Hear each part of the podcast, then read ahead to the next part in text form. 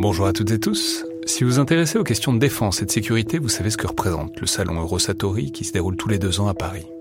C'est cette année la 28e édition qui se tient du 17 au 21 juin prochain à Paris-Nord-Villepinte et Eurosatori, qui sponsorise cet épisode, sera comme à chaque fois le grand rendez-vous mondial de la défense et de la sécurité. Je veux juste dire, c'est un événement que je trouve très étonnant, assez fascinant. J'y suis allé pour la première fois il y a deux ans pour l'édition 2022. Et euh, vraiment, si vous vous demandez ce qui se fait dans le monde militaire et en matière de sécurité, c'est là qu'on peut voir les dernières tendances, depuis les plus grandes geekeries et les innovations du moment, jusqu'aux grands équipements du futur pour les armées et les forces de sécurité en France et dans le monde. Bref, si vous intéressez de près à ce monde-là, c'est le moment de vous inscrire pour ce qui sera la plus grande édition de l'histoire du salon, avec plus de 1900 exposants et 60 000 visiteurs, vous pouvez le faire en allant sur eurosatori.com.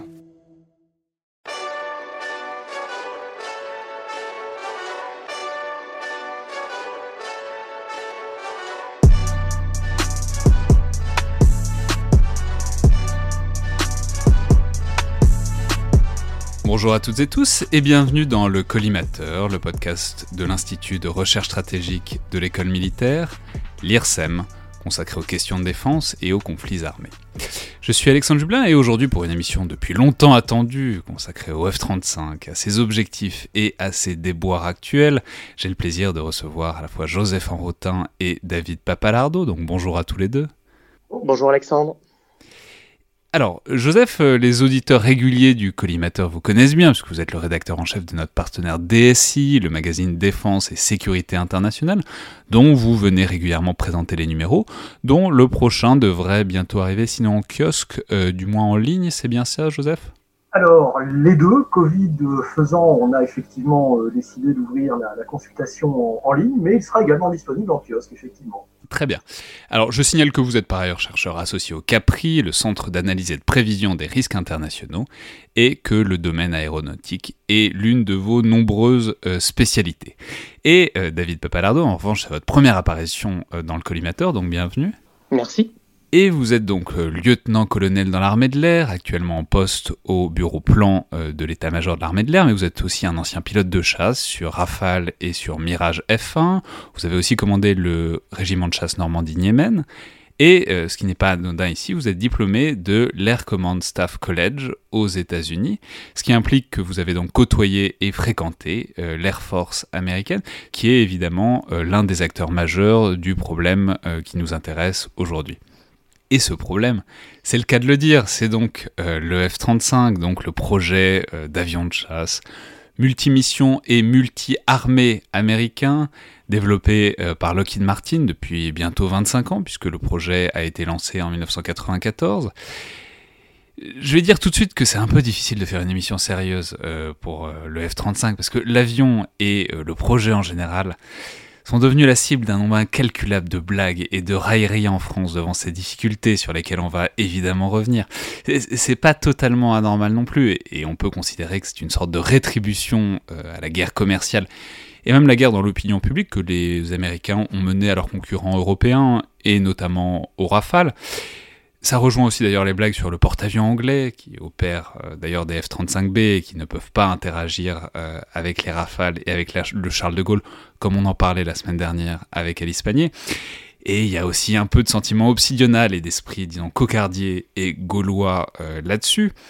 Mais bon, du coup, on fait tout le temps des blagues sur le fait que le F-35 ne vole toujours pas, et c'est donc devenu une running joke à défaut d'être une flying joke. Euh, donc, comme quoi, moi aussi, il faut que je me fende de ma petite blague sur le F-35. Mais il faut quand même réussir à passer par-dessus tout ça, parce que toute cette histoire euh, et tout ce projet du F-35 dit malgré tout des choses passionnantes sur le monde de l'aviation, l'industrie euh, de l'avion de chasse et sur l'avenir de l'aviation de combat.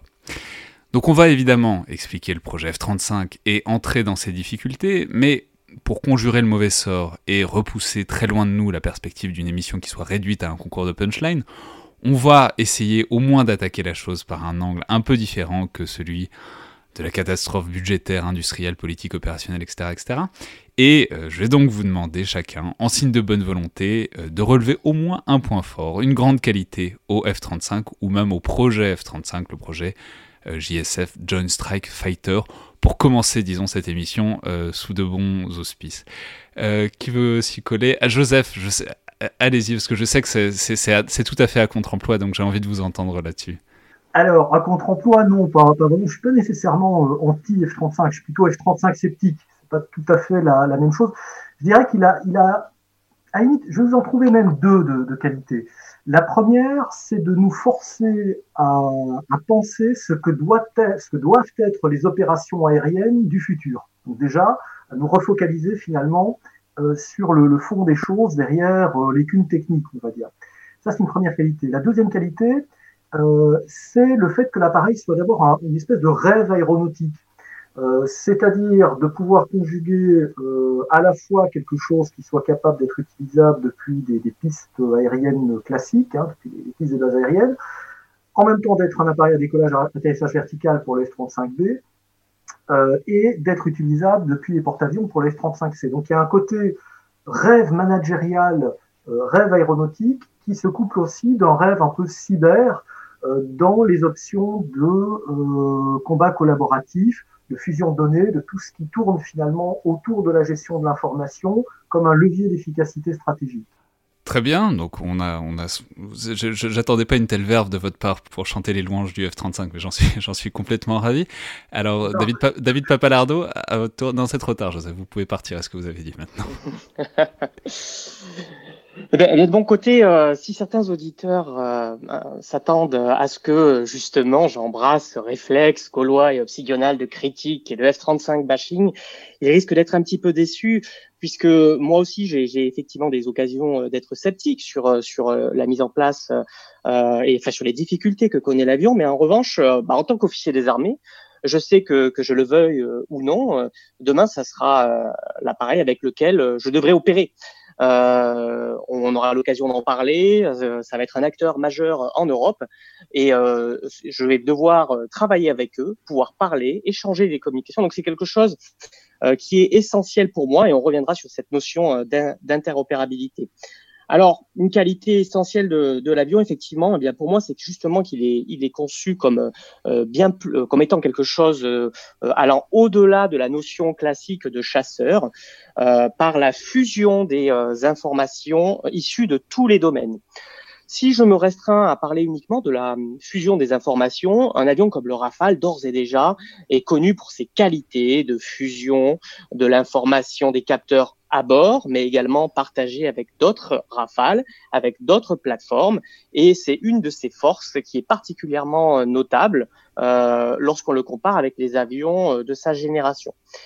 Ce que fait le F-35 en plus, c'est euh, une aptitude à fusionner des informations non, euh, non seulement des autres aéronefs, des autres F-35 d'abord, euh, mais également de pouvoir agréger des informations issues du domaine spatial et des informations issues du domaine cyber. Et c'est en ce ça qu'il est le vecteur essentiel de ce qu'on appelle le combat multidomaine, peut-être aurons-nous l'occasion d'y revenir.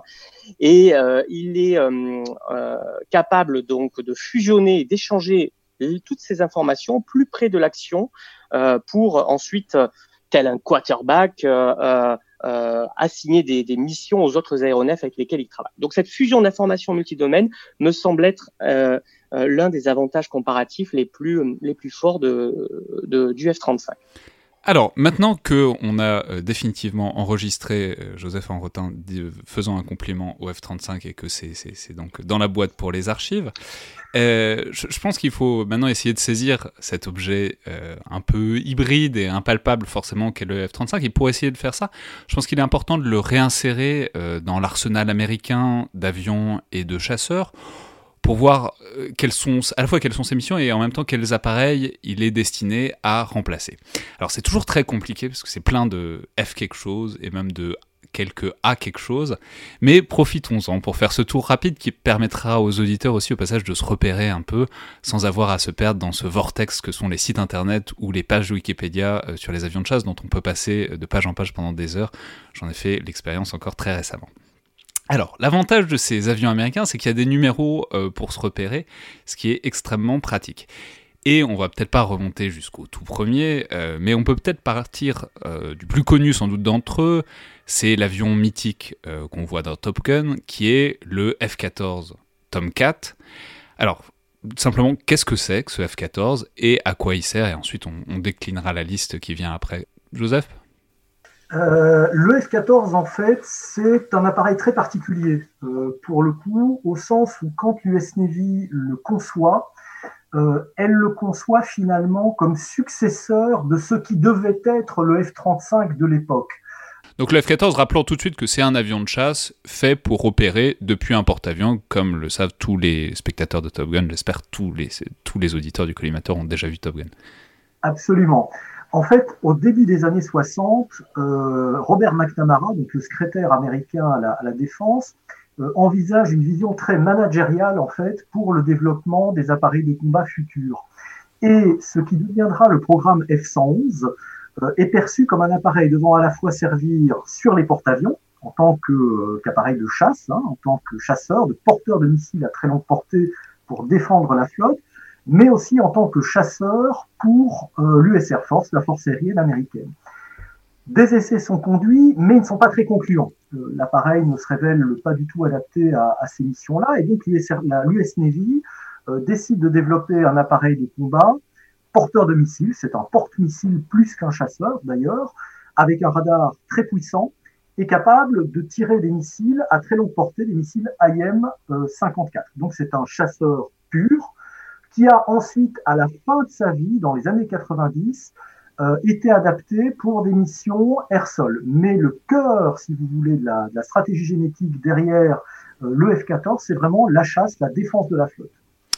Très bien, donc ça c'est le F-14, le, donc le Tomcat qui est devenu complètement légendaire par Top Gun, mais pas que, c'est aussi parce que c'est un avion qui a beaucoup servi, c'est aussi un avion qui a servi euh, un peu à contre-emploi, mais les Iraniens pendant la guerre Iran-Irak, c'est un avion qui a eu beaucoup de succès à ce moment-là, puisque c'était les F-14 avaient été vendus avant, évidemment, euh, l'avènement de la révolution islamique, et que du coup, les Iraniens se sont servis de F-14 pour abattre les alliés irakiens euh, de, des États-Unis, ce qui n'était pas sans ironie. Alors, si on prend ensuite euh, ce, qui, vient ensuite dans la liste, il y en a deux qui sont au fond assez proches, euh, qui sont les F-15 et F-16, qui sont deux avions de l'armée de l'air. David, peut-être? Alors, en guise de préambule, hein, pour ceux qui l'ignoraient, le F signifie fighter dans la nomenclature américaine, donc F-fighter pour chasseur. Vous avez euh, les B quelque chose pour bomber, etc., etc. Donc, effectivement, l'appellation américaine est relativement simple. En France, on aime bien rajouter un petit peu de poésie avec euh, des noms euh, euh, tels que Mirage, le Rafale, et personnellement, je trouve ça certes plus difficile pour s'y retrouver, mais assez intéressant.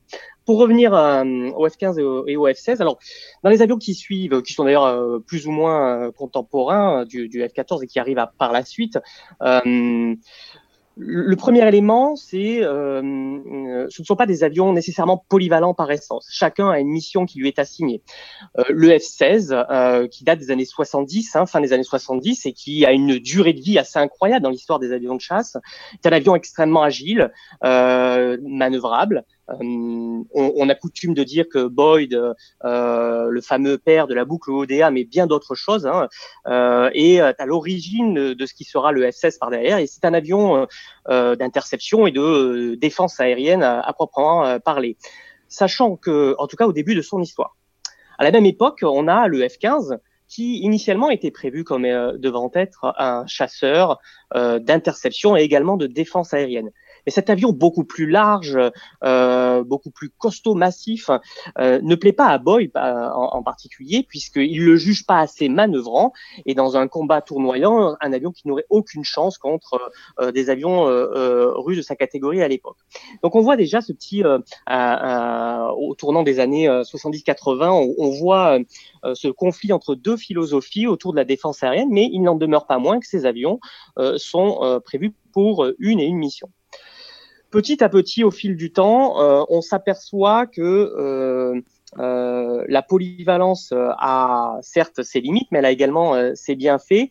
Et ces avions vont devenir soit de plus en plus polyvalents, soit on va en faire différentes versions, chacun spécialisé toujours dans un domaine. si on pense au F-15, à l'origine, on a le F-15A, ensuite le F-15C pour l'intercepteur, et puis on a le F-15E Strike Eagle, qui lui est un avion dit multi-rôle, mais qui a quand même une grosse euh, préférence pour euh, enfin euh, l'émission l'émission Airsol. Il emporte une panoplie incroyable d'armement et on va retrouver la même chose sur le F-16, en particulier avec des versions qui seront déclinées selon l'exportation. On peut avoir différents pays qui achètent différents modèles. Et finalement, à la conjonction de l'histoire du F-16, du, F du, du, F-15, et on pourrait rajouter le F-18, qui est le vrai successeur du mythique F-14 que vous avez mentionné tout à l'heure, eh bien, on, va rechercher cette polyvalence et, le F-35 euh, a eu l'ambition d'être un avion polyvalent. Mais on y reviendra parce qu'il ne l'est pas tout à, tout, à, tout à fait. Ouais, mais alors parlons-en maintenant. Il y, a aussi effectivement encore au moins deux étapes intermédiaires. La première, c'est celle dont vous venez de parler, donc le F-18, le Hornet, puis euh, Super Hornet. C'est un gros morceau parce qu'effectivement, c'est le successeur du légendaire Tomcat, mais c'est aussi un avion qui a été beaucoup remanié et qui est encore aujourd'hui, euh, disons, l'avion un peu standard pour, euh, pour l'aéronavale américaine. Euh, Joseph, peut-être Alors oui, en fait, il faut distinguer le Hornet du Super Hornet. C'est-à-dire que le Hornet, au départ, c'est un appareil qui est aussi en compétition dans l'US Air Force. À ce moment-là, c'est encore le F-17 euh, et qui est récupéré en fait par l'US Navy pour remplacer le A-7. Donc le A-7, c'est un appareil d'attaque euh, d'attaque au sol, qui est embarqué également sur, euh, sur porte-avions. Et la mission première du Hornet, en fait, c'est l'attaque au sol avec un petit peu de chasse, de combat tournoyant, chose par rapport auquel, et là pour le coup Top Gun est un peu trompeur, le F-14 est moins adapté.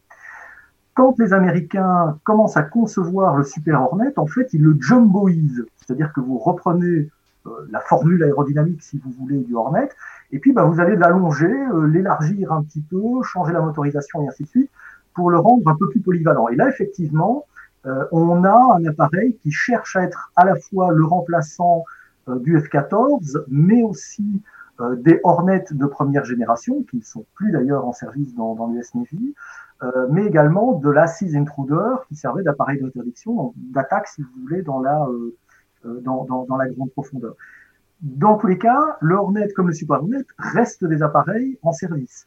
Euh, ici, il est question, par exemple, que l'Allemagne se dote euh, de Super Hornet et d'une version de guerre électronique, d'attaque électronique, le A18G, hein, E pour électronique, A pour attaque, 18 euh, pour la série des, des, Hornets. Et donc, effectivement, ces appareils qui restent en service, mais qui là aussi trahissent un petit peu leur origine. Euh, même si officiellement le, le, Super Hornet est un appareil de chasse et d'attaque au sol, malgré tout, euh, on voit bien dans ces, euh, dans ces dynamiques de vol et ainsi de suite qu'il reste malgré tout marqué par euh, l'attaque au sol. Alors, Enfin, peut-être dernier, dernière étape importante dans cette série d'F, on va dire au passage, quand on, saute des numéros, par exemple F17, là on va sauter F19, F20, c'est soit que c'est des projets qui n'ont pas vraiment été retenus, soit pour, par exemple pour le 21, que c'est des avions d'entraînement. En tout cas, c'est pas des, avions qu'on peut trouver sur les théâtres de bataille. Mais donc il faut passer maintenant au prochain, c'est un avion dont beaucoup de monde parle en termes extrêmement élogieux, comme une sorte de merveille technologique, c'est le F22. Euh, Raptor. Alors, euh, un point commun, on, entre tout de suite, on se rapproche tout de suite beaucoup du F-35 parce que le F-22 est fait par euh, le même constructeur, par Lockheed Martin, et ils ont notamment des grandes caractéristiques communes qui sont, on reviendra dessus évidemment, mais la furtivité. Mais bah, parlons peut-être quand même, disons peut-être deux mots de ce F-22 qui a lui-même déjà coûté beaucoup d'argent à l'époque mais qui est euh, apparemment, je n'ai jamais combattu de F-22 moi-même, mais qui est, apparemment un appareil qui permet une certaine suprématie, enfin supériorité aérienne euh, assez évidente par rapport à ses compétiteurs. David Papalardo peut-être? Alors le F-22 n'est pas un avion polyvalent, typiquement, c'est un avion purement de défense aérienne, de supériorité aérienne. Vous avez raison de dire que euh, c'est un réel succès, car il est particulièrement performant dans sa mission. Alors avant d'aller plus loin, ce qui est intéressant de, de, de regarder à ce niveau, c'est la notion de génération, euh, qui est en fait un concept marketing qui vient de Lockheed Martin. Donc Lockheed Martin, c'est les constructeurs des F-22 puis des F-35. Puis des F-35. Et euh, on aura peut-être l'occasion d'en reparler, mais c'est pour cela que je suis toujours un petit peu mal à l'aise quand on essaie de transposer cette notion de quatrième, cinquième, sixième génération à d'autres acteurs que Lockheed Martin. Mais on y reviendra. Alors comment est-ce qu'on distingue Le F-22 marque l'entrée dans la cinquième génération, euh, selon les critères de Lockheed Martin qui sont les suivants. La furtivité, vous l'avez vous l'avez mentionné, euh, qui marque à la fois le F22 et, et le F35, mais pas uniquement. Euh, vous avez également euh, la fusion des données. Euh, nous l'avons mentionné en préambule comme l'une des grandes qualités du F35, mais qui existe déjà sur F22 à un degré un petit peu moindre, certes. C'est les deux les deux principales caractéristiques. Et puis la troisième, c'est euh, une connectivité accrue Mais il ne vous aura pas échappé qu'aucun avion n'est furtif si ses moyens de communication euh, ne le sont pas également. Euh, donc, euh, l'idée, c'était de pouvoir permettre à ces avions d'émettre sans dégrader leur capacité de discrétion électromagnétique et en utilisant des moyens de communication et des formes d'ondes qui sont extrêmement spécifiques. Euh, voilà les trois grands critères des avions dits de cinquième génération. donc le F-22, on dit, beaucoup que c'est un avion de... Enfin, pas le roi du dogfight, mais c'est un avion qui, en tout cas en combat RR, euh, a relativement courte portée. Enfin, même si l'Eurofighter aussi est, un avion, donc l'Eurofighter euh, européen, quoi, est aussi un excellent avion. On dit beaucoup que le F-22 est, si ce n'est le maître des airs, mais en tout cas dans un certain nombre de, configurations, et aujourd'hui ce qui se fait de plus performant en termes de supériorité aérienne, en tout cas de combat avion-avion. Alors, c'est effectivement ce qui fait de plus performant, euh, euh, sans l'ombre d'un doute, en matière de, combat aérien. Mais en revanche, il faut distinguer combat aérien et puis le dogfight, parce que vous mentionnez le dogfight qui est le combat à, à vue, nécessitant de grandes qualités de manœuvrabilité, euh, de gestion de l'énergie et de taux de virage. Euh, là, pour le coup, le F-22, euh, c'est pas forcément le, le, le mieux armé puisqu'il est également assez massif.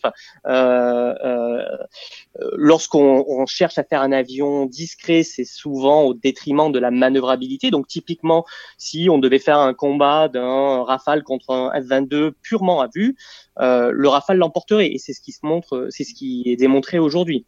Mais euh, avant d'arriver au combat à vue, il y a de nombreuses autres étapes dans ce qu'on appelle le combat BVR, donc Beyond Visual Range, euh, qui nécessite des euh, capteurs à la fois discrets et à très grande distance, des missiles qui permettent d'engager l'autre à, à, très grande distance. Et lorsqu'on fait le bilan de toutes ces capacités, oui, le F-22 aujourd'hui n'a pas d'équivalent en matière de suprématie, de supériorité aérienne. Mais c'est un avion qui est dédié à cette mission. Alors enfin, on, bon, on va pas non plus faire l'éventail de tout ce qui est américain et qui vole, mais il faut peut-être mentionner euh, un dernier aéronef qui occupe une des places importantes de euh, ce que le F-35 est, censé faire. C'est un avion un peu ancien, mais apparemment très robuste, que ses pilotes aiment beaucoup, c'est le A-10. Donc un avion qui est euh, dédié à l'attaque au sol, en tout cas au close air support, c'est-à-dire au, soutien de troupes à terre. peut-être Joseph?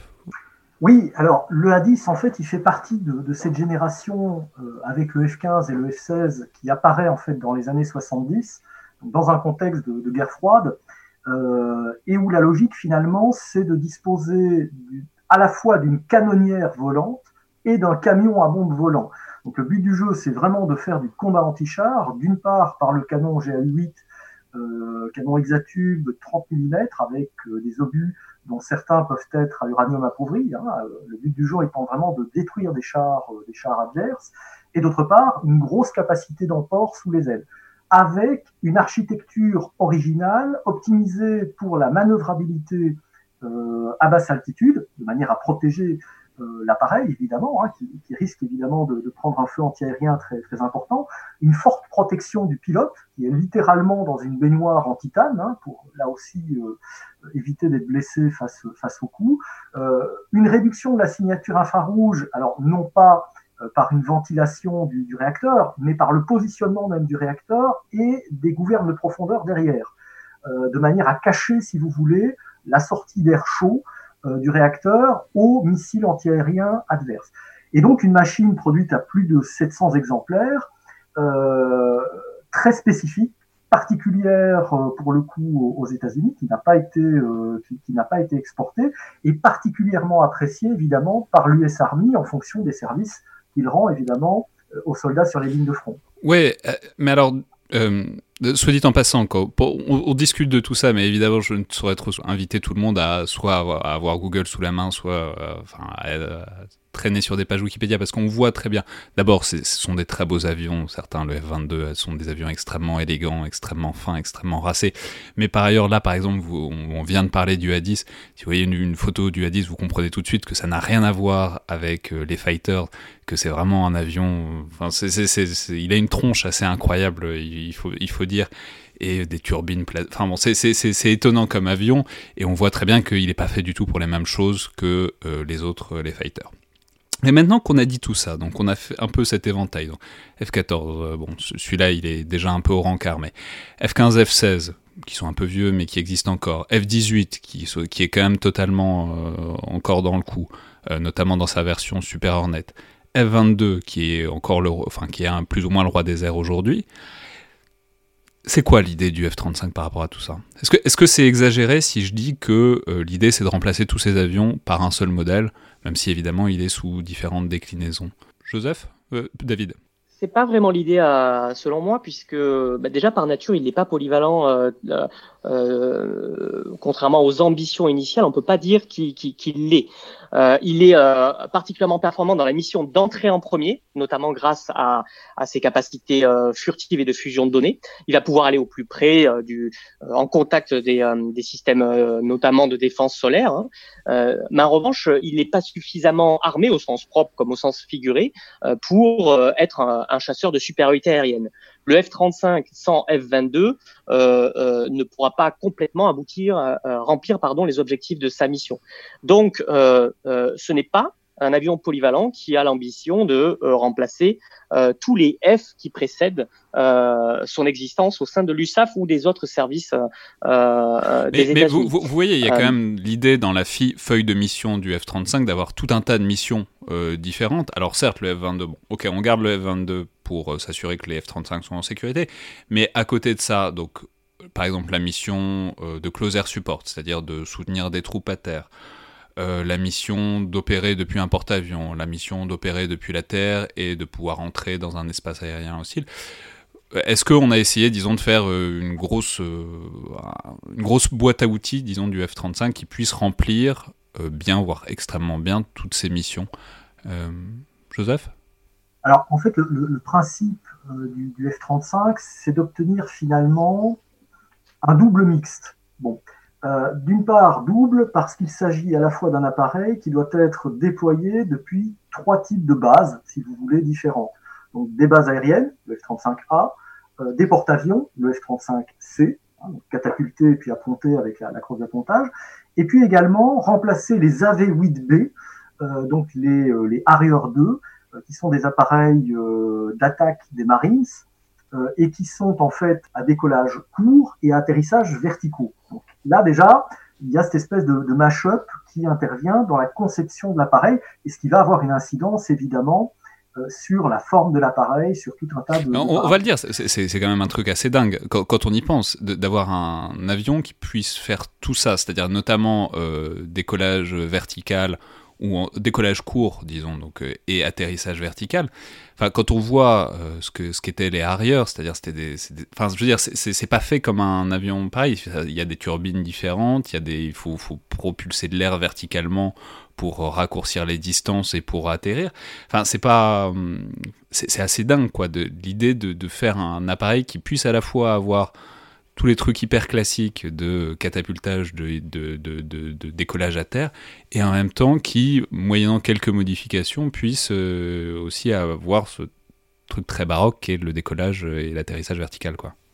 Alors oui, mais euh, en fait, la résolution de cela, de, cette espèce de, de, mash-up, euh, c'est le fait de se retrouver avec un appareil dont la masse maximale au décollage est à peu près, à quelques tonnes près, similaire à celle du F-15, qui est quand même une grosse machine, Sauf que, euh, parce qu'il faut réduire aussi le coût, il y a également cet impératif de coût, euh, il n'y a plus qu'un gros moteur.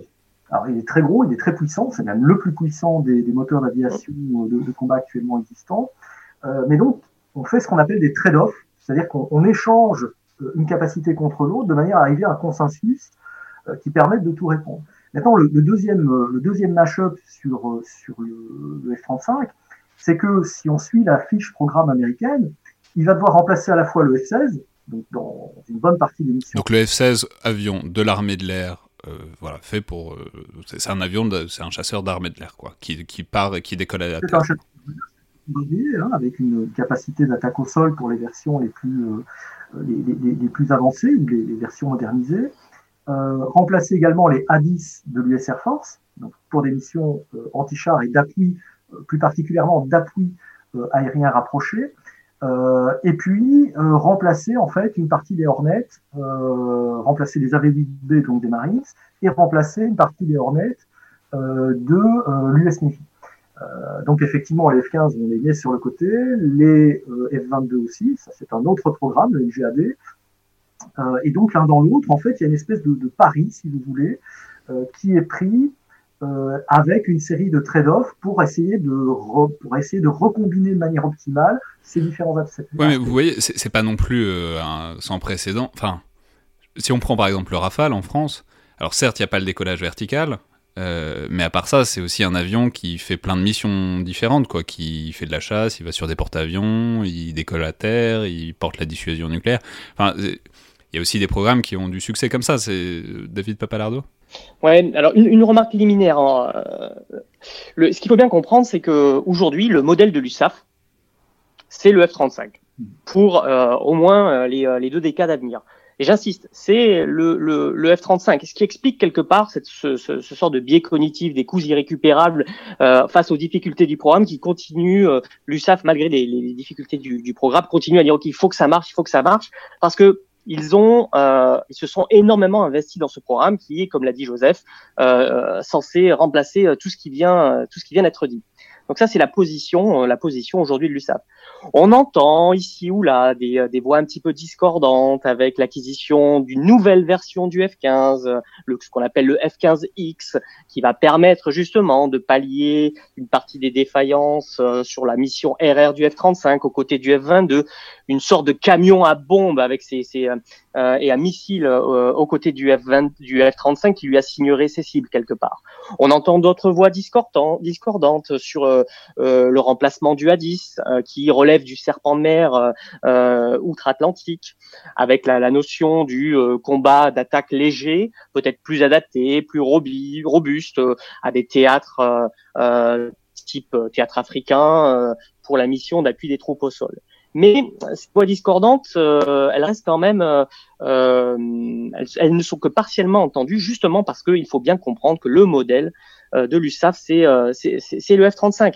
Et le, la Navy et les Marines sont un petit peu moins assujettis. on voit, par exemple, lorsqu'il y a eu les décroissances de commandes, euh, l'USAF n'a pas bougé d'un iota, 1760 appareils, et c'est leur objectif. En revanche, on a eu quand même des coupes au niveau de la Navy et des Marines parce que entre guillemets, ils, eux, ils avaient donc une la Navy, euh, rappelons que la Navy et les Marines, la, Navy, c'est ceux qui vont opérer les C, donc qui vont les catapulter depuis les porte-avions, et les Marines, c'est ceux qui vont mmh. opérer les B.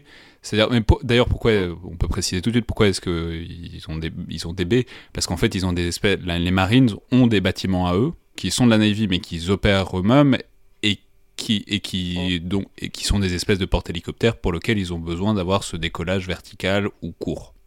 Alors maintenant, maintenant, on peut continuer avec euh, la question sur le Rafale, puisque vous euh, je n'y ai pas vraiment répondu. Euh, oui, le Rafale, euh, pour le coup, dans la politique française, lorsque, lorsque, lorsqu'il est apparu, il, avait l'ambition, et c'est ce qu'il a fait, de remplacer les Mirage 2000 C et Tiré 5, qui sont des, des, avions spécialisés monomission sur la défense aérienne, le Mirage 2000D qui est encore en service, évidemment, comme le Mirage 2000-5, mais qui, qui, qui, qui disparaîtra à l'horizon 2030, qui lui, le Mirage 2000D est spécialisé dans, dans l'attaque au sol, le Mirage F1 CR, glorieux avion s'il en est pour la mission de reconnaissance. Euh, donc le Rafale euh, était un avion polyvalent qui faisait tout ça, et auquel on rajoute évidemment euh, la mission nucléaire qui autrefois était dévolue au, Mirage 2000N. Et pour le coup, euh, c'est un réel succès puisque euh, on a quand même ce, cette polyvalence qui est réelle, qui est actée, qui a été éprouvée sur les fronts de guerre. Euh, c'est un succès si on prend bien en compte que polyvalence ne signifie pas ubiquité. C'est-à-dire qu'à un moment donné, dans les armées, il y avait un discours qui consistait à dire avec un rafale, je fais le travail de 10 jaguars qui amènent beaucoup moins de, de munitions. C'est vrai. Sauf qu'à un moment, le nombre compte et on pourra y revenir également. Donc, il ne faut pas que ça s'accompagne d'une réduction trop forte du format des armées, euh, euh, car ça peut être pénalisant lorsque euh, on, fait face potentiellement à un contexte d'attrition.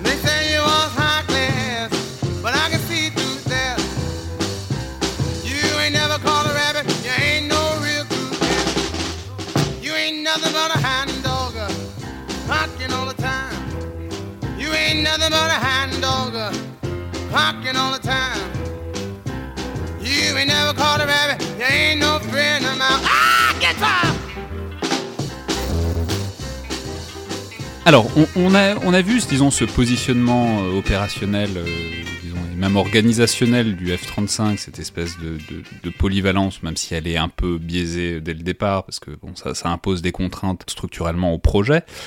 Euh, mais parlons, juste avant, on va parler des problèmes évidemment, mais parlons quand même de ces grands avantages, au moins théoriques, à ce F-35.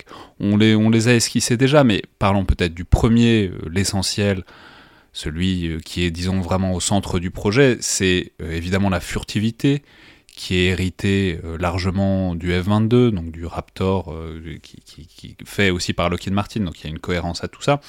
Alors, disons, quelle est-elle Comment est-ce qu'on pourrait la décrire, cette furtivité? Est-ce que, voilà, on, a beaucoup dit que c'était un appareil qui était impossible à percevoir par un radar, ou quasiment impossible à percevoir.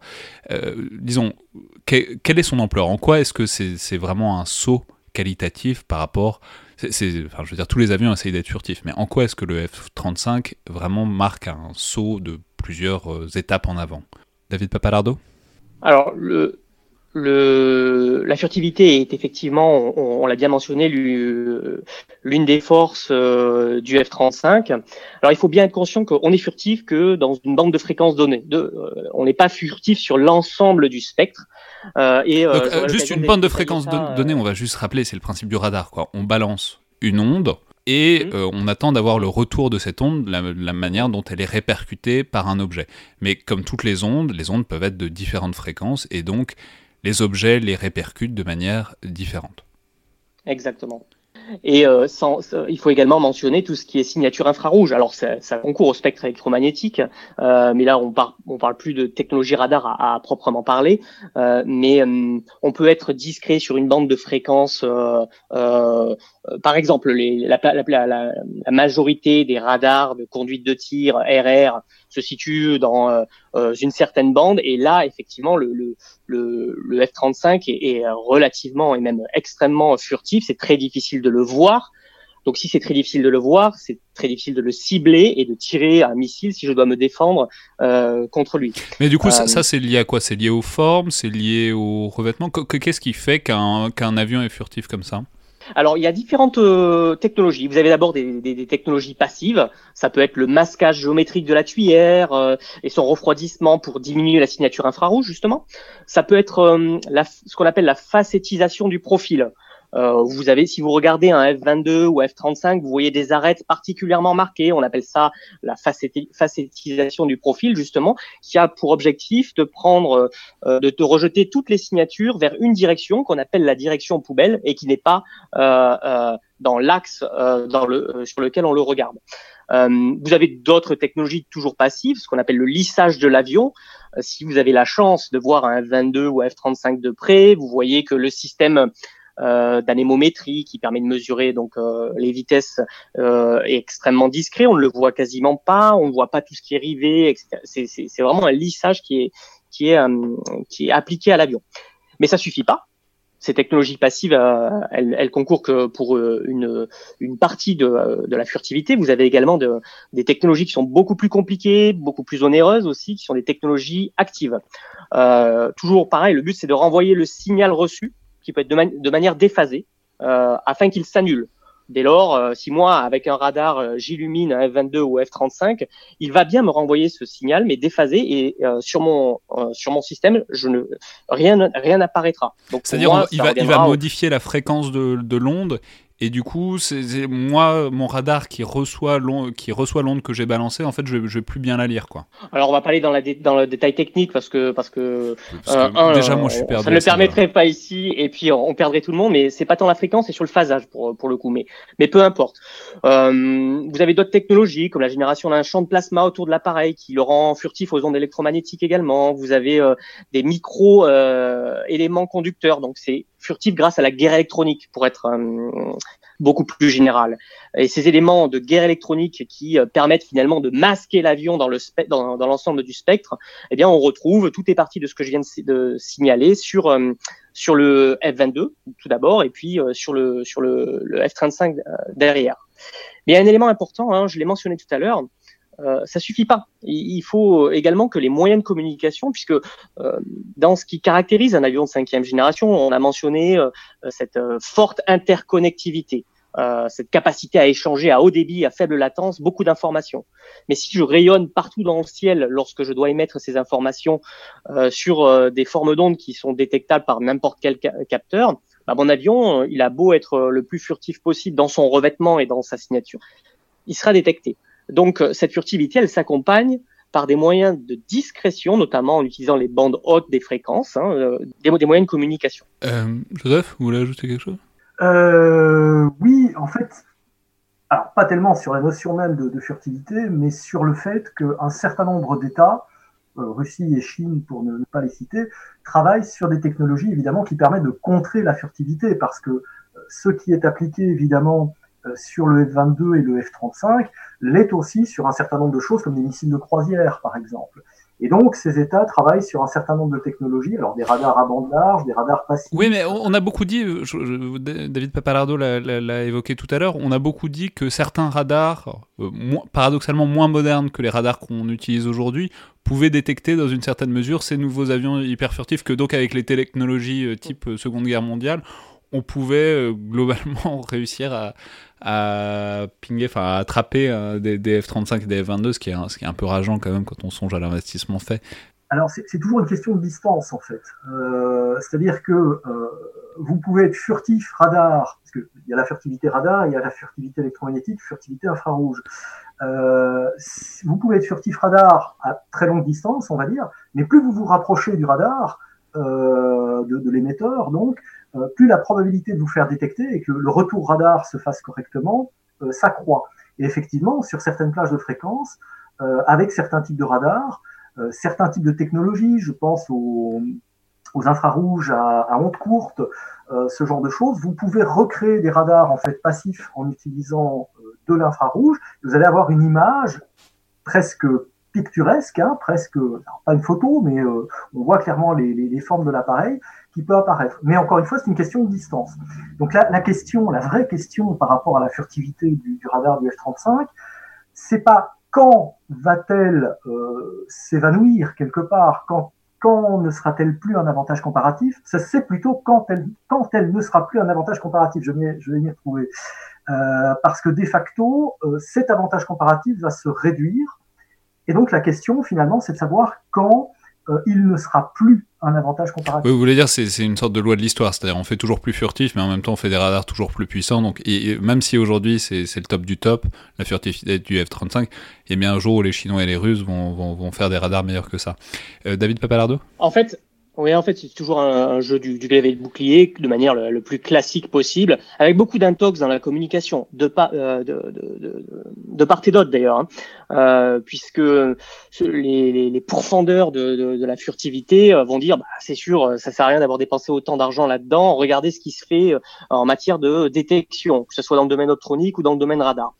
Euh, sauf que c'est une chose de pouvoir le détecter, mais c'est aussi une chose de pouvoir euh, le, le, le traquer, j'allais dire donc le suivre et le cibler suffisamment longtemps pour guider un missile et euh, le neutraliser.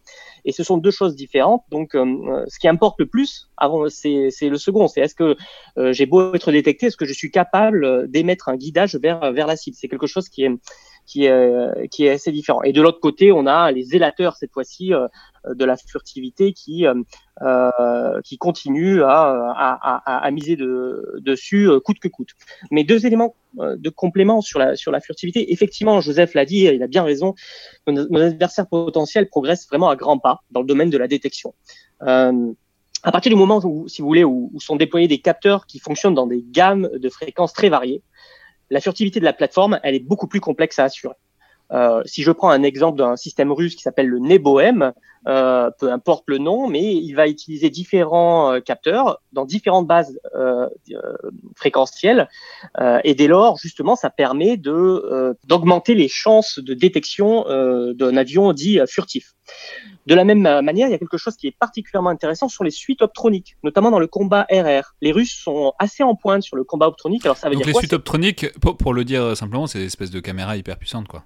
Alors, c'est une caméra euh, visible et infrarouge, surtout infrarouge pour ce qui nous intéresse, multibande, euh, euh, qui, elle, il y a, très peu de, face à ce type de technologie, il y a très peu de, de contre-technologies qui permettent d'être furtif complètement.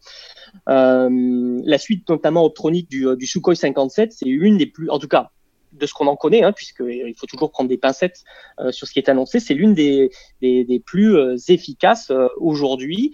Et ça nous pose la question d'ailleurs sur nos propres systèmes, à nous aussi de développer ce type de suite pour pouvoir faire face à une menace qui, elle aussi, à l'avenir, pourrait être de plus en plus furtive. Donc ça, c'est l'avantage, même si, bon, avec tout ce qu'il a de précaire, enfin, suivant des, disons des lois de longue temporalité euh, de, la furtivité du F-35. Mais il y a aussi une autre dimension dont il faut peut-être, euh, sur laquelle il faut peut-être entrer un peu plus dans le détail maintenant, dont, on a déjà commencé à parler, qui est, disons, la dimension informationnelle, c'est-à-dire l'idée de centraliser, de fusionner, je crois que le mot qui est le plus utilisé, c'est fusionner, euh, tous les capteurs, c'est-à-dire au lieu de les communiquer, au lieu de passer par, euh, ou même au lieu de, se raconter les choses, de, se les dire par radio, de communiquer les choses, directement d'avoir un système qui fusionne tout ce que les F-35 voient dans un endroit donné, ce qui permet, disons, de mutualiser les informations. Euh, Joseph?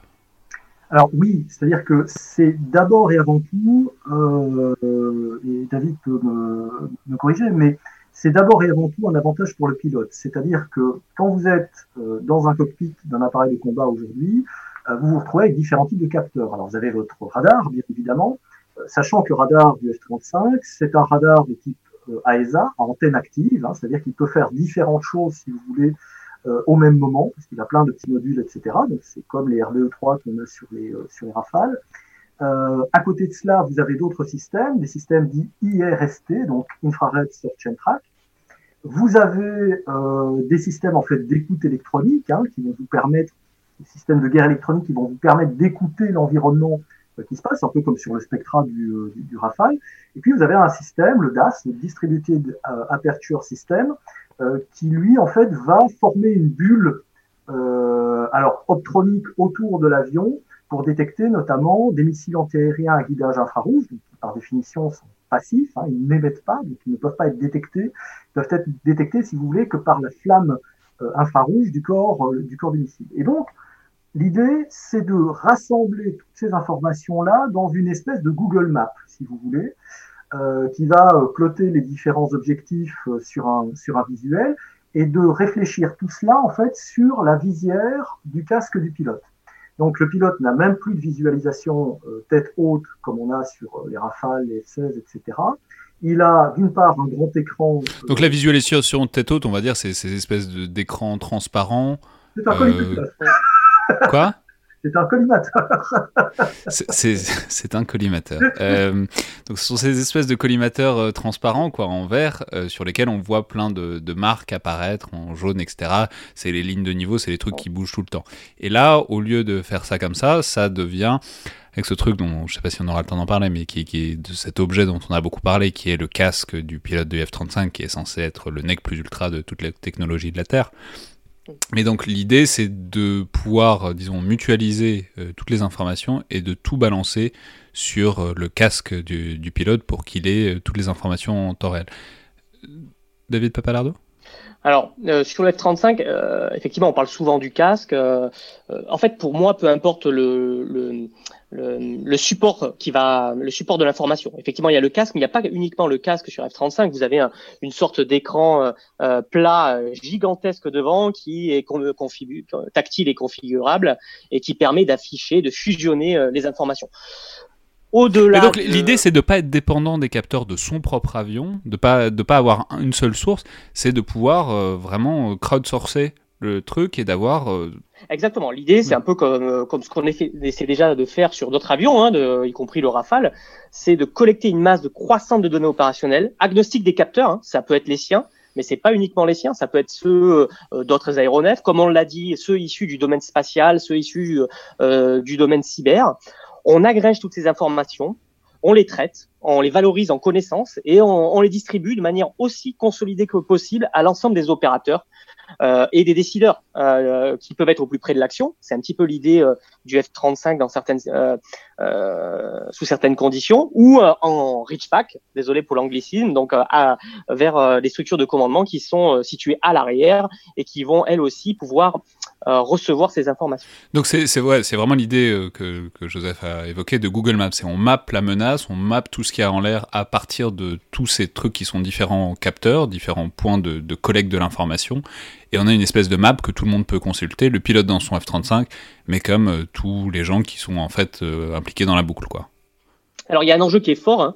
Euh, c'est celui de la relation homme-système au sein de, de, de cette fusion d'informations, puisque il faut que l'information qui soit qui est affichée soit adaptée à la charge cognitive de l'opérateur, puisque c'est-à-dire faut pas que ce soit trop compliqué, quoi ça sert à rien d'afficher euh, euh, une quantité euh, astronomique d'informations si moi je ne suis capable d'en processer qu'une partie parce que je suis en train de saturer, parce que je suis engagé par un ami, un ennemi, pardon, ou etc., etc.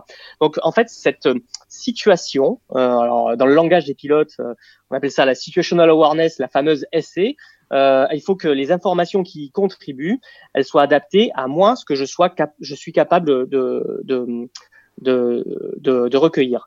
Et peu importe, je n'ai pas besoin de savoir quand on me présente une piste hostile euh, si qui l'a détectée. J'ai juste besoin de savoir quel crédit elle a et euh, comment est-ce qu'elle apparaît. Est-ce que je suis euh, autorisé à l'engager Peu importe le reste en fait. Et c'est ça l'idée, c'est de pouvoir transcender la vision classique de un capteur, une piste. et si j'ai un autre capteur qui voit la même piste, je veux surtout pas avoir deux informations, je veux en avoir une et une seule. Ça, c'est déjà le cas sur un avion comme le Rafale et ça se fait très très très bien. Euh, la nouveauté du F-35, j'insiste parce que c'est quand même quelque chose qui, est, assez fondamental, c'est de, de prendre en compte les informations euh, cyber, spatiales et euh, multidomaines au sens large. Très bien. Alors là, on a bien compris tout ce qui était normalement super avec euh, le F-35. Maintenant, il faut maintenant passer à la part du lieu. On a, on a repoussé euh, le plaisir un peu, un peu longtemps. Mais commençons à parler euh, des problèmes à la fois de l'avion et du projet. Le premier, peut-être le plus central, quand même, c'est celui du budget, parce que aussi il infuse et il informe tous les autres et il limite aussi ce qu'on peut faire avec l'avion lui-même. Alors après, il faut tout de suite préciser en préambule que c'est pas exactement la première fois qu'un programme d'armement excède euh, légèrement ses budgets. Il y aurait presque lieu de s'inquiéter si, un programme d'armement euh, rentrait exactement dans les clous. Mais là, faut reconnaître que ça prend quand même des dimensions euh, assez grandioses. et c'est d'autant plus étonnant qu'au début, en fait, j'ai lu que c'était censé être un programme pas trop cher, un peu sur le modèle de ce qu'avait pu être euh, le F-16 à l'époque, avec notamment l'idée qu'on pouvait faire des économies en ayant justement ce seul modèle, ce F-35, euh, avec ses différentes déclinaisons, mais en ayant, disons, des parties communes à, les, à tous les F-35, et que ça permettait peut-être, ça permettrait peut-être de limiter euh, les coûts d'ensemble du programme. Joseph, peut-être? Alors oui, effectivement, ben, il y a, on, rejoint cette idée de, de rêve managérial, c'est-à-dire qu'effectivement, euh, en ayant des appareils construits en grand nombre euh, pour les trois services américains, mais aussi pour euh, les, les, alliés, euh, en faisant en sorte d'avoir une gestion logistique. Alors on parlera peut-être de Alice et son successeur euh, Odin par, par, la suite, parce que ça aussi c'est un, c'est un gros morceau. Bref, en permettant d'optimiser tout un tas de trucs L'idée de base dans les années 90, c'était d'avoir un chasseur à environ 50 millions de dollars. Euh, Donc 50 millions de dollars, pas le coût du projet, 50 millions de dollars, pièce, un avion. Paré à voler, hein, le Flyaway Cost. Hein, euh, voilà. Euh, après cela, euh, malgré tout, c'est un programme qui a beaucoup évolué, euh, parce que déjà dans les années 90, la notion de fusion des données n'était pas nécessairement beaucoup mise en évidence. C'est arrivé un petit peu plus tard, au début des, années 2000. Euh, après, on s'est dit, OK, on va le faire évoluer, mais en mettant différents standards, si vous voulez, différents, euh, oui, différents standards de logiciels. Euh, on va faire en sorte que ces logiciels, en fait, ne soient pas nécessairement propriétaires, mais qu'ils soient loués, donc qu'il y ait des abonnements. abonnements évidemment qui sont coûteux pour, pour l'acheteur. Euh, il y a évidemment le coût propre du développement de ces euh, différents standards. Pour le bloc 4, qui est un petit peu la, la version finale, en tout cas celle qui permettra euh, d'utiliser l'ensemble des, des, données, on parle quand même de plus de 10 milliards de dollars pour le développement du standard, pas de l'appareil. Hein, on parle de l'upgrade, si vous voulez, du développement, du coût de développement de l'upgrade euh, pour des appareils qui vont euh, voler. Rien que pour la mise à jour des appareils américains, ce serait 2 milliards et demi de dollars euh, pour remettre au bloc 4 les appareils des blocs précédents. En fait, un des problèmes d'un point de vue budgétaire, et euh, beaucoup de gens ont travaillé là-dessus, euh, lié au F-35, en fait, c'est l'opacité du truc. C'est-à-dire que le programme est tellement complexe, avec, il y a eu tout un temps le développement en parallèle de deux moteurs pour laisser aux utilisateurs le choix, si vous voulez, du moteur à choisir. Mais le développement d'un moteur, particulièrement puissant en l'occurrence, ça coûte évidemment de l'argent. Euh, le développement de l'appareil, le développement de tous les systèmes connexes, dont euh, la gestion euh, intégrée, etc., etc. Le fait que les États-Unis achètent leurs appareils par lot et, dans un certain nombre de cas, achètent des systèmes pour les lots suivants rend la lisibilité comptable, si vous voulez, du programme assez difficile, voire si pas impossible. Regretter sénateur John McCain, par exemple, aux États-Unis, euh, regrettait euh, assez amèrement que justement la, traçabilité financière euh, du programme était quelque chose d'assez difficile parce qu'il y avait tellement de lignes, si vous voulez, au truc et comme c'était pas toujours comparable comme comme input comme input budgétaire, là les, les comparaisons n'étaient pas étaient pas simples. Donc au final, on se retrouve aujourd'hui. Alors les États-Unis promettent euh, pour l'année 2022, alors j'ai noté le chiffre pour pas dire de, de bêtises, promet un F-35A, donc celui euh, de la force aérienne, hein, de, de l'US Air Force, à 77,9 millions de dollars prix Flyaway. Donc, compte tenu de l'inflation hein, depuis le, les années 90, euh, compte tenu euh, de tout cela, ben, on est passé grosso modo de 50 à 77,9. On verra ce qu'il en sera. On verra si ces 77,9 euh, prennent en compte euh, l'upgrade euh, donc au, bloc 4. on verra s'ils prennent en compte les systèmes logistiques, etc., etc. Mais a priori, pour le coup, ils pourraient à terme rentrer dans les clous budgétaires.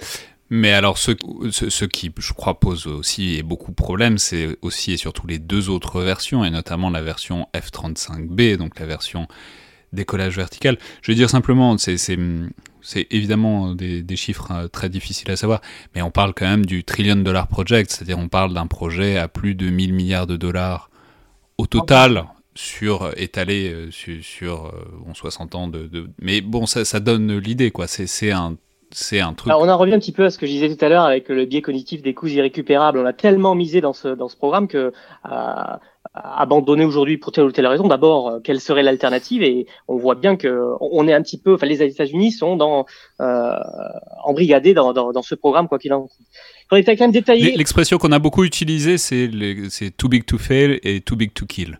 C'est-à-dire trop trop gros pour échouer et trop gros pour euh, pour arrêter quoi.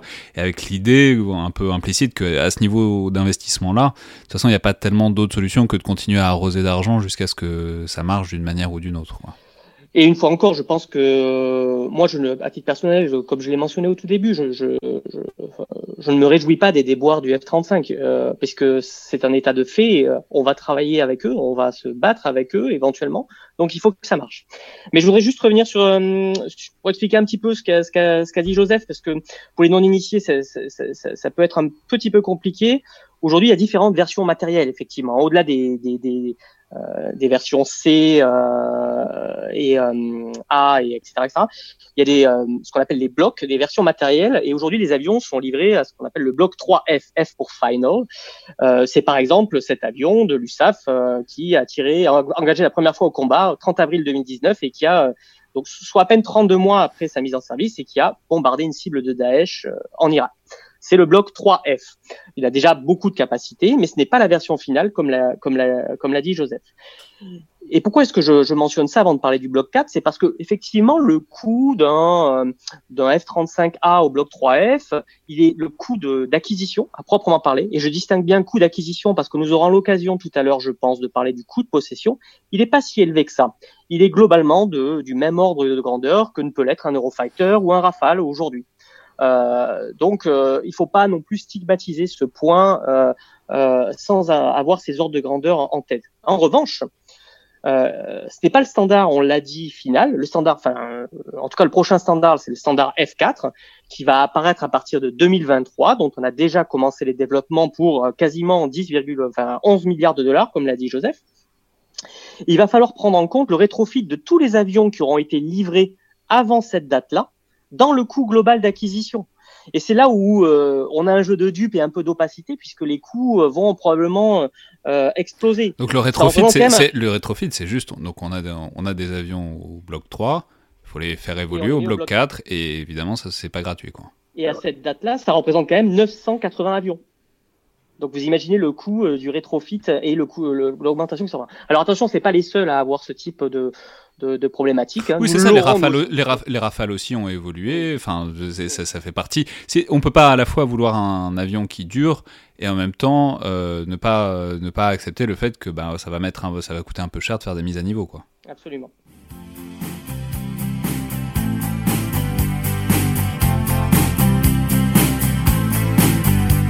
Well, it started out down a dirty road. started out all alone, and the sun went down as across the hill, and the town lit up. The world got still. I'm learning to fly, but I ain't got wings. Coming down is the hardest thing. Well, the good old days may not return, rocks might melt, and the seed may burn.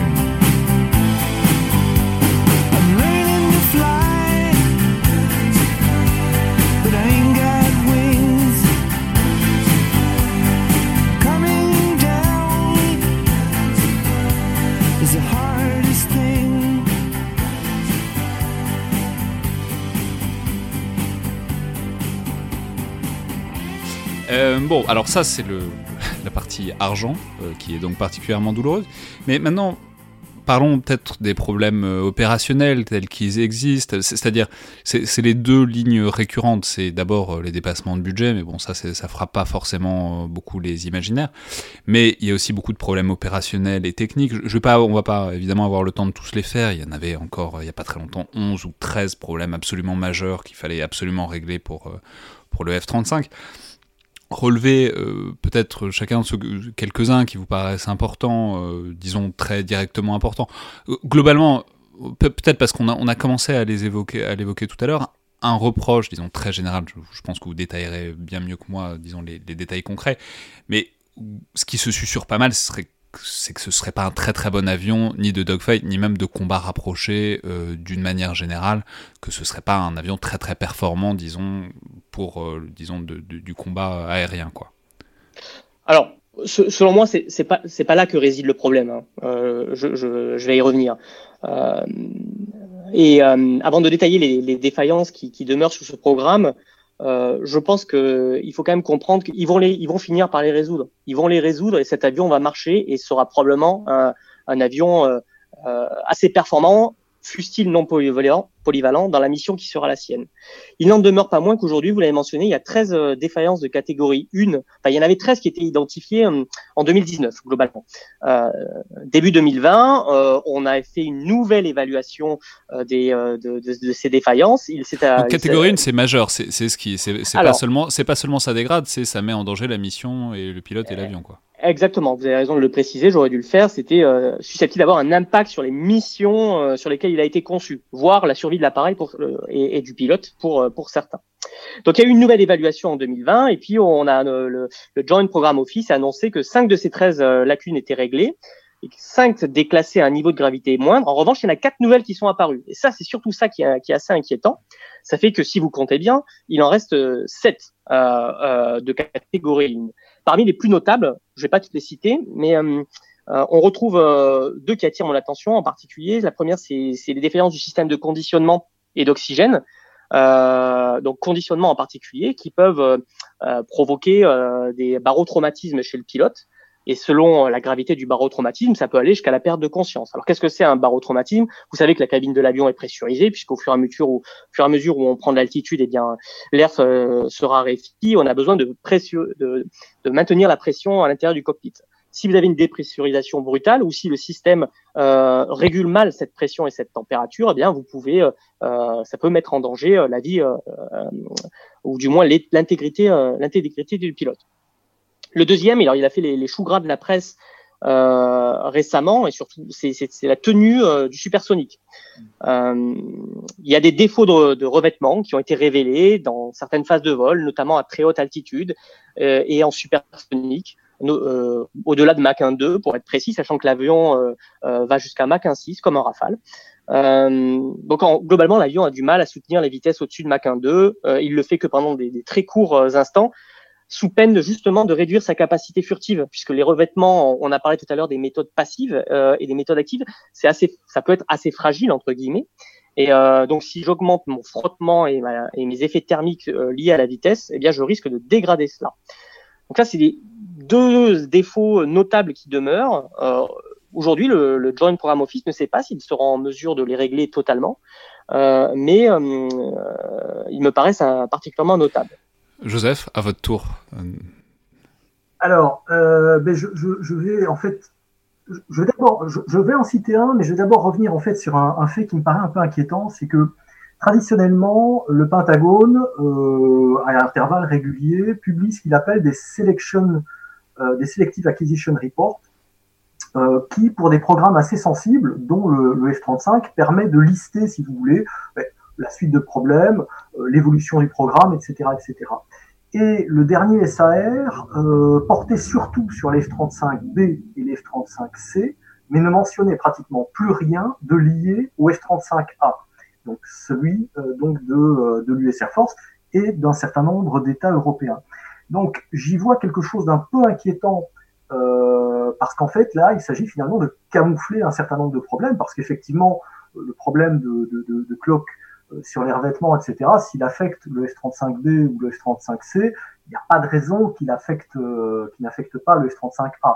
Hein. donc, et là, pour le coup, les, Américains n'en parlent plus. Donc, euh, du, point de vue de l'opacité de l'information, là, il y a potentiellement un, problème. Un problème plus concret, on va dire, et qui est assez, qui, qui, dure maintenant depuis quelques temps, ne touche pas tellement au canon, mais à ce qu'on appelle EOTS, c'est-à-dire que sous le nez euh, du F-35, vous avez un capteur qui va lui servir de désignateur laser. Vous savez, sur les Rafales, il y a les pods Damoclès, il va y avoir le pod euh, Talios. Euh, et en fait, c'est ce qui va permettre à l'appareil d'utiliser de l'armement à guidage laser pour aller frapper au sol. Donc, on est en plein dans la mission première, dans une des missions premières du F-35. Et un des problèmes de cet EOTS, donc qui est installé à demeure, quand vous avez un pod et que vous avez un problème sur le pod, bah, vous enlevez le pod dysfonctionnel, vous remettez un bon pod. Sur les 35 le pod, enfin, le, l'EOTS est installé à demeure et en fait il est bigleux.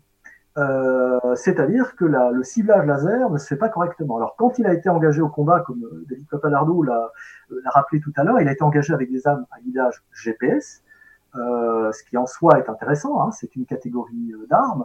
Il peut être utilisé actuellement avec des armes à guidage GPS avec euh, un couplage laser, mais là vous devez avoir une équipe au sol hein, pour euh, laser, pour euh, désigner la cible à la bombe, mais larguer une bombe comme le peut le faire un F-16 ou un Rafale aujourd'hui euh, sur base du désignateur laser embarqué sur l'appareil, ça le F-35 ne peut pas le faire. Donc là on touche vraiment au cœur euh, des missions d'appareil. Ça c'est un premier problème. Le deuxième problème c'est que les OTS aussi euh, de capteurs RR passifs, donc en fait voilà caméra avec euh, système, euh, système infrarouge d'IRST, hein, il peut avoir une, un complément, si vous voulez, à son radar, complément discret euh, par définition. Et là aussi, un système un peu bigleux ou qui, qui voit mal quelque part, c'est évidemment un problème, à la fois pour les missions RR, notamment des missions qu'on voit de plus en plus fréquemment dans les opérations contemporaines, qui visent en fait à taper des drones, et y compris des petits drones, des drones qui sont relativement furtifs, donc l'œil importe et, l'œil infrarouge peut, peut importer.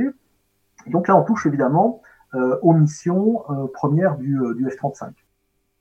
En revanche, Alexandre, effectivement, sur ce que vous mentionnez, sur le dogfight, c'est un argument qui n'est pas pertinent, pertinent selon moi. Il relève plus de, euh, de ceux qui euh, prennent un malin plaisir à critiquer l'avion. Il n'est pas fait pour ça.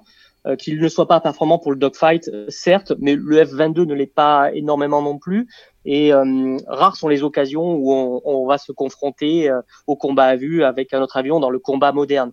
Loin s'en faut, ne vous méprenez pas, je ne dis pas que cela disparaîtra ad vitam aeternam, mais euh, euh, je trouve que critiquer le F-35 pour ses capacités manœuvrières sur le combat à vue n'a vraiment pas de sens en fait. Là pour le coup, ceux qui veulent émettre une critique sur cet avion, à mon sens, se discréditent.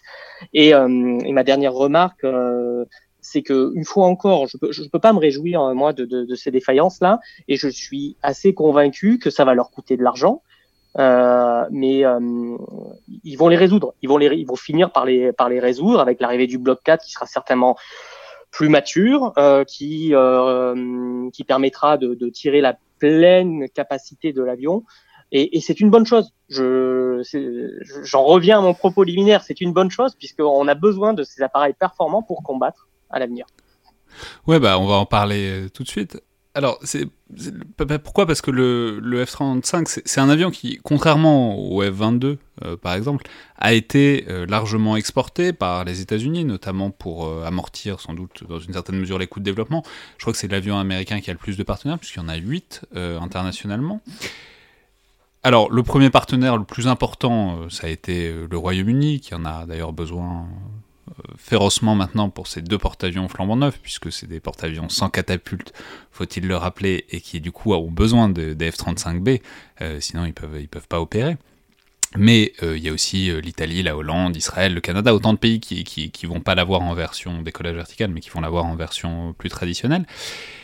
Alors, même si l'Allemagne, vous en avez parlé rapidement tout à l'heure, a récemment annoncé qu'elle allait pas en acheter et qu'elle prendrait plutôt des F-18 Super Hornet, on voit quand même que euh, ça implique quand même pas mal d'alliés traditionnels et essentiels euh, de la France. Donc ça pose la question que qu'on ébauche depuis tout à l'heure de l'interaction entre euh, les F-35 et par exemple les Rafales, mais en fait avec tous les autres avions d'une manière générale, et de comment euh, cette interaction se fait. En gros, euh, si le F-35 devient l'avion dominant utilisé par tout le monde, donc par tous ces pays, mais encore tous ceux qui pourraient l'acheter, puisque les États-Unis n'ont pas terminé de les exporter du tout, enfin ils espèrent en tout cas, est-ce que ça va pas, disons, complètement dominer, si ce n'est l'espace aérien, enfin espérons pour le F-35 l'espace aérien, mais aussi toute la manière dont on coopère et dont on interagit ah, voilà, disons même les, coalitions, puisque la manière dont, on déploie l'arme aérienne euh, à l'échelle internationale. Joseph? Alors oui, en fait, il y a, je pense, quand on parle F-35 et coalition, interopérabilité, je pense qu'il y a deux aspects. Euh, il y a l'interopérabilité physique de l'avion, c'est-à-dire comment faire le service de l'avion au sol, etc. Là, pour le coup, euh, j'y vois pas de problème. La deuxième chose, et c'est lié vraiment au concept du, euh, F-35, c'est que euh, il faut pas voir l'appareil comme un avion. Euh, là, pour le coup, il faut le voir comme un acteur cyber quelque part, et euh, comme un objet cyber ou, ou un système cyber. Au sens où finalement, dès lors que vous êtes appelé à générer de l'information par la fusion de données, à transmettre ces informations ou à en recevoir, la vraie question, c'est de savoir qui communique euh, avec quelle crédibilité hein, et avec euh, quel, euh, quel, niveau de, de, de, crédibilité, quel niveau de sécurité, et qui donne les clearances, qui donne les autorisations euh, pour donner quel niveau d'information. Et là, on rentre pour le coup dans des logiques où fondamentalement, techniquement, rien ne s'oppose à ce que ces flux d'informations passent sans aucun souci euh, d'un euh, F-35 à un Rafale F-4, par exemple, hein, au futur F-4. Rien ne s'y oppose a priori d'un point de vue technique. Par contre, il y, a de, vraies questions politiques derrière. Parce que euh, dès lors que vous jouez, si vous voulez, sur ces histoires de transfert d'informations, en fonction de la coalition dans laquelle vous êtes, de la mission que les États s'assignent dans une coalition ou dans une autre, ils peuvent ouvrir ou fermer le robinet, si vous voulez, euh, aux différentes informations. Et donc là, pour le coup, évidemment, euh, le fait que le F-35 soit une espèce d'énorme serveur volant, hein, pour voir les, les, les, choses un peu sous cet angle-là, euh, finalement, ça introduit une dimension supplémentaire dans les notions d'interopérabilité. C'était déjà le cas euh, bah, quand des, euh, des, des, renseignements militaires euh, d'un pays collaborent avec un tel autre euh, dans, dans, le cadre d'une opération, dans, dans, le cadre d'une opération en coalition. là, ce sera le, cas avec une granulométrie beaucoup plus fine, dès lors qu'il s'agira de travailler finalement avec, les, avec des pions tactiques, hein, non plus au niveau d'état-major de brigade, euh, mais directement au niveau des avions. Et donc là, il y a un aspect cyber qui est important. David Papalardo? Oui, euh, le, euh, nonobstant les, les difficultés qu'on a énoncées tout à l'heure, on les a pas toutes évoquées. Hein, euh, il est certain que le F-35 sera un élément structurant et dimensionnant euh, de l'aviation militaire alliée pour les pour les décennies pour les décennies à venir. Par exemple, il sera notamment le seul euh, vecteur en Europe hors dissuasion française euh, apte à la mission nucléaire de l'OTAN, avec la capacité à, à emporter euh, la bombe B-61 à partir de 2023 avec le, bloc 4 comme mentionné.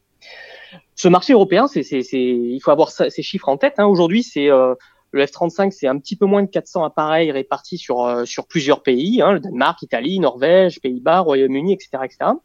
Euh, ça pourrait atteindre 750 appareils d'ici 2040. Euh, Donc euh, en Europe, je parle juste du théâtre européen. Donc globalement, euh, qu'on le veuille ou non, ce sera l'avion qui sera certainement majoritaire dans les cieux européens et au sein de l'OTAN. Or, au sein de l'OTAN, nous avons une mission commune, défendre les, pays membres, et donc il faut être en mesure de travailler ensemble. L'interopérabilité, elle est au moins double.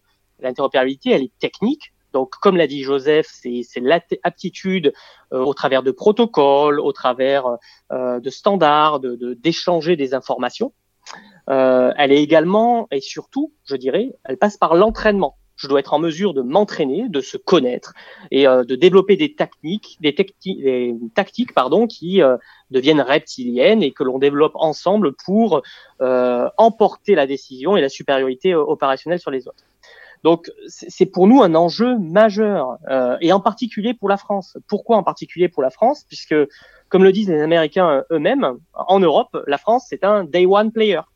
Et il n'y en a pas énormément d'autres. Euh, Ça à veut part dire quoi un day one player?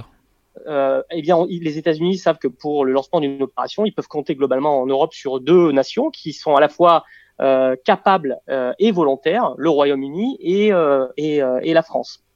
Ça veut dire que si on décide quelque chose, euh, dès le premier jour, euh, c'est ça le day one, c'est la France et le Royaume-Uni peuvent se lancer instantanément dans un truc sous réserve de l'accord politique et la convergence des bien intérêts sûr, politiques, évidemment. C'est pas pas l'idée de, de l'intervention. D'ailleurs, le day one, c'est la notion de entrer en premier, c'est-à-dire qui est capable et qui euh, a, est volontaire pour euh, lorsque l'aval politique est obtenu pour participer à des opérations avec les Américains. Et il n'y en a pas tant que ça en Europe aujourd'hui je dis bien aujourd'hui. Et donc le Rafale a cette on et euh, euh, doit être en mesure d'opérer dès le premier jour euh, avec le F-35. Et j'ai envie de dire, ça commence aujourd'hui puisque le, le, la problématique euh, euh, du général, comment, enfin du, comme Youssafi, le général américain commandant les forces en Europe, c'est de pouvoir défendre non pas dans 10, dans 15, dans 20 ans, mais défendre aujourd'hui euh, euh, les cieux européens contre une agression. Et donc cette interopérabilité, elle doit se construire dès à présent. Alors pour cela, en France, on, a mené diverses initiatives. Ça passe d'abord par des accords bilatéraux qui détaillent au niveau euh, technique et tactique euh, euh, comment on pourrait faire pour euh, que les deux univers se parlent euh, l'un et l'autre. Ça passe également par la conduite d'exercices euh, trilatéraux, cette fois-ci avec les Britanniques, les Américains et les Français. Vous avez peut-être entendu parler de l'exercice Atlantic Trident, qui s'est déroulé à deux reprises euh, aux États-Unis. Et c'était quoi l'idée de cet objectif? Extrêmement simple. L'interopérabilité entre les appareils dits de quatrième et de cinquième génération. J'ai mentionné tout à l'heure que j'aimais pas ce terme parce que je le trouvais difficilement transposable à notre flotte française et européenne de manière générale. Mais globalement, peu importe. L'idée, c'est ça. Comment est-ce que je fais pour, nonobstant les difficultés euh, techniques euh, de, de, de, communication entre les différentes entités, pour m'adapter et puis euh, euh travailler ensemble. Et c'est absolument essentiel. Euh, c'est l'effort principal. Et c'est pour ça que, en tant qu'aviateur, en tant que en tant qu'officier, je souhaite que le F-35 réussisse parce que je veux qu'on puisse, euh, sur le plan opérationnel, parce que je veux qu'on euh, soit efficace collectivement euh, et au pluriel. Mais avant de laisser la parole, un élément intéressant, c'est que cette, cette problématique d'interopérabilité, avant d'exister entre les appareils américains les appareils, et puis le Rafale, pour nous par exemple, elle existe entre, euh, entre appareils américains. Aujourd'hui, un F-35 n'est pas complètement interopérable avec un F-22 et il est encore moins avec euh, un F-16 ou un F-15. Euh, donc, les Américains développent des passerelles de communication au travers de différentes liaisons de données pour faire, pour rassembler ce, ce même monde dans un écosystème. Mais leur priorité, c'est pas de rendre à ce stade le F-35 interopérable avec le Rafale ou avec l'Eurofighter, c'est d'abord faire en sorte que le F-35 soit interopérable au sein de l'USAF avec le F-22. Le reste vient en second plan. Ils en sont bien conscients, c'est essentiel, mais c'est naturel, on comprend aisément que la priorité euh, euh soit tournée euh, d'abord vers l'USAF. Mais du coup, ça pose aussi évidemment la question du, du, chapitre suivant, qui est, en tout cas pour nous, pour point de vue français, voire européen, c'est le SCAF, c'est euh, le système de combat aérien futur qui est censé être euh, l'avion de sixième génération qui prendra la suite du Rafale. Alors évidemment, les deux sont très interdépendants, euh, notamment, bon, il y, a eu la décision récente de l'Allemagne d'opter pour des, des, Eurofighters et des F-18, mais il a été pas mal dit à l'époque où il était envisagé que l'Allemagne prenne des F-35, que ça pouvait complètement menacer le projet SCAF dans l'ensemble, parce que si l'Allemagne se lançait sur des F-35, elle aurait moins besoin de participer au, au SCAF. Mais d'une manière générale, il faut voir aussi comment ce projet. Alors, c'est toujours très difficile de définir exactement ce que va être le SCAF. Est-ce que ça va être un avion? Est-ce que ça va être un, ce qu'on appelle un système de système? Est-ce que ça va être un essaim entre un avion et des drones? Enfin bon, c'est très compliqué de le définir. Mais comment est-ce que, je sais que c'est pas facile de, de, vous poser cette question-là, mais comment est-ce qu'il pourrait s'inscrire euh, par rapport au F-35 et comment est-ce qu'on pourrait imaginer, disons, la coopération entre les deux avec, disons, la manière dont le F-35 pourrait pivoter vers une génération future aussi, puisque euh, on va rappeler quand même que le F-35 est censé être là pour un certain nombre de décennies, euh, vu l'investissement qui a été fait. Et euh, bon, il a notamment été évoqué que ce serait peut-être le dernier programme euh, d'avion piloté euh, par un homme de, de l'histoire de l'US Air Force. Enfin, en tout cas, que c'est, enfin, ce, le, le F-35 est là pour durer, et du coup, bah, si le SCAF vient à terme, est ce qu'on espère, ils vont bien devoir cohabiter l'un avec l'autre. Je sais pas qui veut. Joseph? Alors, en fait, l'avantage du SCAF, donc dans les différentes dimensions qu'il a, donc à la fois le NGF, l'appareil piloté, le système euh, de, de, de, cloud tactique, donc système informatique et ainsi de suite, c'est que par rapport au F-35, il a presque physiquement une place en matière de développement des capacités. C'est-à-dire qu'à un moment donné, vos logiciels, euh, ils doivent prendre place dans des systèmes électroniques, ils doivent prendre place dans des ordinateurs. Et le F-35 est un appareil très compact de ce point de vue-là, parce qu'il n'y a pas que l'électronique, il y a évidemment le moteur qui prend de la place, les réservoirs, etc. etc. L'avantage du, F30, du, du SCAF, finalement, euh, c'est que quelque part, euh, on est sur une logique qui est encore un cran au-delà du F35, donc qui permet d'être interopérable, je vais y revenir. Mais euh, à côté de ça, les possibilités en termes de développement et les possibilités de développement physique à l'intérieur même de la cellule euh, lui permettent d'avoir un peu plus d'espace. Et donc, son potentiel, si vous voulez, d'adaptation dans le long terme, par ajout de racks informatiques, etc., est virtuellement potentiellement supérieur à celui du F-35. Néanmoins, euh, ça n'empêche pas justement que le SCAF puisse être interopérable avec le F-35, parce qu'on est là aussi euh, sur une logique de combat collaboratif.